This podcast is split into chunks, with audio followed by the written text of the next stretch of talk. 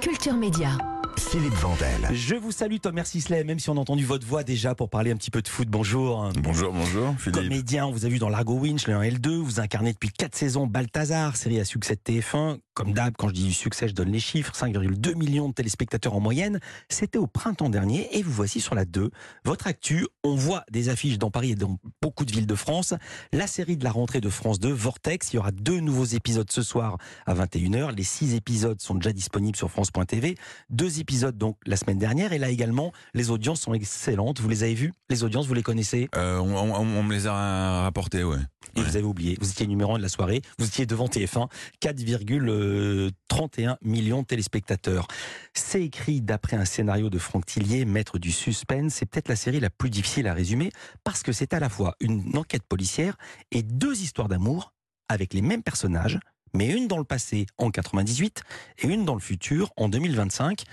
Ma question, qui est votre personnage, Ludovic, ou plutôt, qui sont vos personnages, Ludo en 2025 et Ludo en 98 Je lui ai dit, je lui ai dit, tu vas voir, je, D'accord. je vais te foutre dans la panade. euh, pas de souci, je vais vous le faire. Ludovic Béguin est un, euh, en 1998, est un jeune capitaine euh, de, de, de, de police euh, qui est qui est marié à- à Mélanie. Euh, la femme de sa vie, ils viennent, ils ont 25, 26 ans, ils viennent d'avoir un petit bébé, euh, Juliette. Mélanie part faire son jogging quotidien sur euh, la corniche. Elle ne reviendra pas, elle est tombée de la corniche, décédée. Cut, 27 ans plus tard, Ludovic Béguin, maintenant 52 ans.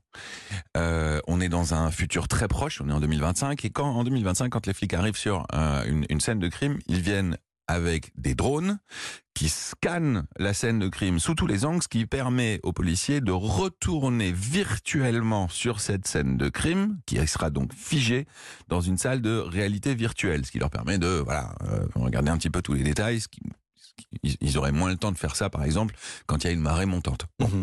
Et donc, retournant sur, il va sur cette même plage où elle est décédée, 20, 27 ans plus tard, pour une autre scène de crime.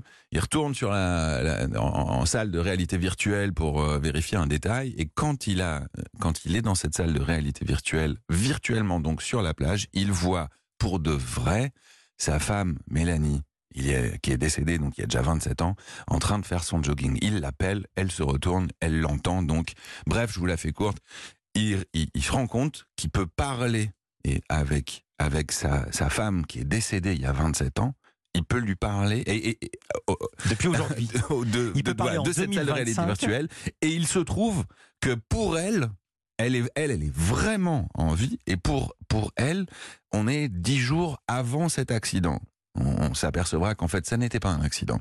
Et donc, il a, il a une dizaine de jours pour essayer de lui sauver la vie. Sauf que, entre-temps, vu qu'il y a 27 ans qui sont passés, bah lui, il a refait sa vie. Il est à nouveau, il s'est remarié, il a un nouvel enfant, euh, et il est vrai amoureux, vraiment amoureux de cette nouvelle femme. Et donc, s'il sauve sa femme d'il y a 27 ans, bah forcément, si on change le passé, on change le présent. Tylène, amoureux, on va entendre la bande-annonce. Zoé Isabelle Lévy, 45 ans. Et à quoi, Ludo? Sur cette plage qu'on a retrouvé sa femme. Tu déconnes? Zone B. Je suis retourné dans la salle VR pour Zoé Lévy. J'ai vu Mélanie. Vivante. On est en 2025. 98. Je vais vraiment mourir là On peut peut-être empêcher ça. C'était pas un accident. Donc le même tueur à 27 ans d'écart. Faut que tu me retrouves, papa. Si tu survis, je risque de perdre ma femme et mon fils. Tu vas me laisser mourir? Vortex, la série événement. Dans les épisodes 3 et 4 de ce soir, ça se complique encore parce que Ludo va découvrir l'existence d'un tueur en série dans les années 90. Philippe, qu'est-ce que vous faites? Qu'est-ce que vous faites? J'allais juste dire que je m'arrêtais là. Je voudrais savoir techniquement comment vous avez travaillé votre vieillissement et surtout votre rajeunissement. Parce que c'est assez facile de se vieillir, mais là, il y a la tête du Tomer. Je me suis dit, mais c'est pas possible, c'est des images d'archives. Comment vous avez fait? Euh, bah, on a travaillé sur la, la, la, la- différence entre les deux looks Mhm. essentiellement. Quand, quand j'ai 52 ans, j'ai les cheveux longs, un peu poivre et sel, avec une barbe. barbe, euh, et, des- et des, des vrais poils blancs dans la barbe. Euh, et du coup, euh, quand je suis censé avoir 25 ans, une coupe beaucoup plus courte, rasée de près. Vous Mhm. savez, moi, si je suis glabre, euh, voilà, je, je- je perds pas mal d'années. Ouais. Et puis, euh, Il n'y a pas puis- des effets numériques aussi? Et, et puis, on Ah. s'est évidemment appuyé sur un rajeunissement numérique sur quelques plans, sur, sur les gros plans. Mhm.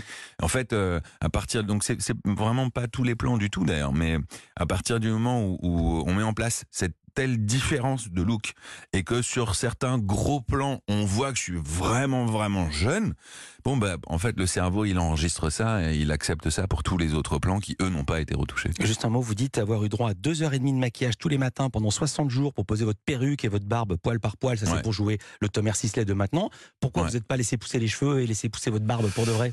Bah parce que on, on faisait du crossboarding. Il y a des il y a des jours où je dois euh, avoir 52 ans et puis le lendemain tout à coup j'en ai 25. Il faut qu'on parle de cette technologie immersive. Vortex est la première série française à utiliser cette forme de réalité virtuelle. Aux États-Unis, on avait vu ça dans Mandalorian de Disney+. C'est absolument spectaculaire. Racontez le principe. Comment ça fonctionne?